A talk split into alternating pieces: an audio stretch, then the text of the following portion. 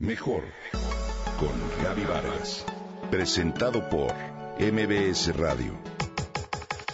Mejor con Gaby Vargas.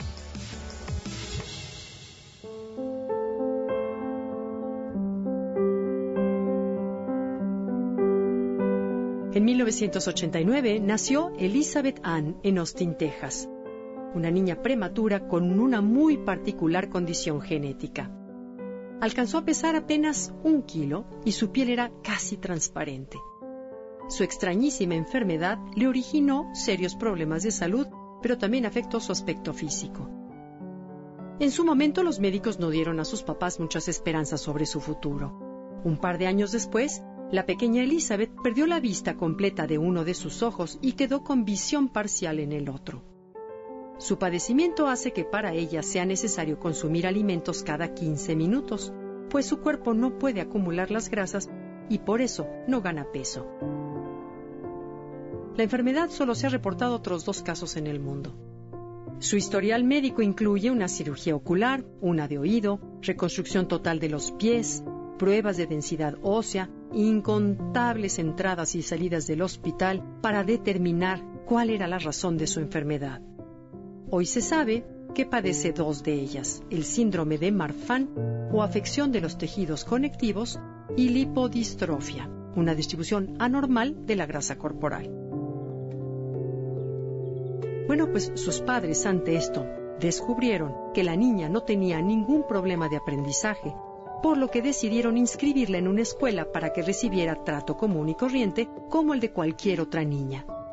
Cuando estaba en secundaria, uno de sus compañeros le hizo una broma muy cruel. Grabó un video corto de Elizabeth y lo publicó en YouTube bajo el título de La mujer más fea del mundo. Con apenas 17 años de edad, Lizzie descubrió ese video de 8 segundos y dice, lloré noches enteras. Era apenas un adolescente y pensé que mi vida había acabado. Sorpresivamente luego se reinventó, resurgió del dolor causado y sobrepuso. Abrió un canal en YouTube para que la gente pudiera conocer su persona, pudiera saber qué había de fondo y quién era realmente Lizzie, la mujer más fea del mundo. La iniciativa fue todo un éxito y ahora tiene 240 mil suscriptores. Hoy Lizzie Velázquez es una reconocida oradora que lleva a cientos de personas a aceptarse a sí mismos y a superar el dolor a través de más de 200 talleres. Se asoció con Tina Meyer, cuya hija Megan se suicidó después de haber sido acosada en Internet y juntas hacen campaña para que los representantes del Congreso de Estados Unidos voten a favor del primer proyecto de ley federal contra el acoso escolar. De aprobarse, todas las escuelas del país tendrían que registrar cada uno de los casos. Además, se destinarían fondos federales a luchar contra este tipo de intimidación. Todo este trabajo contra el acoso, además de su propia historia, será recogido en un documental.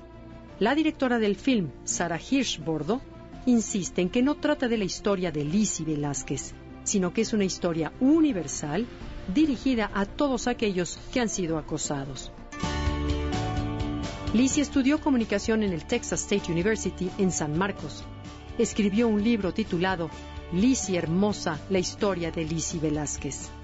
Y dice, no necesitas ser juzgado debido a tu apariencia externa y no es necesario dejar que eso te detenga. No permitas que la negatividad te impida vivir la vida que quieres. Tras comentar que toda esta historia surge de una persona que se levantó ante la adversidad y dijo, no voy a ser una víctima, voy a cambiar esto.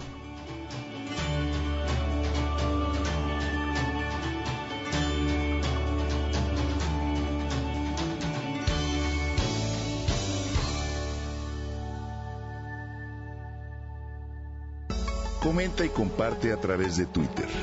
Gaby-Vargas. Mejor con Gaby Vargas. Presentado por MBS Radio.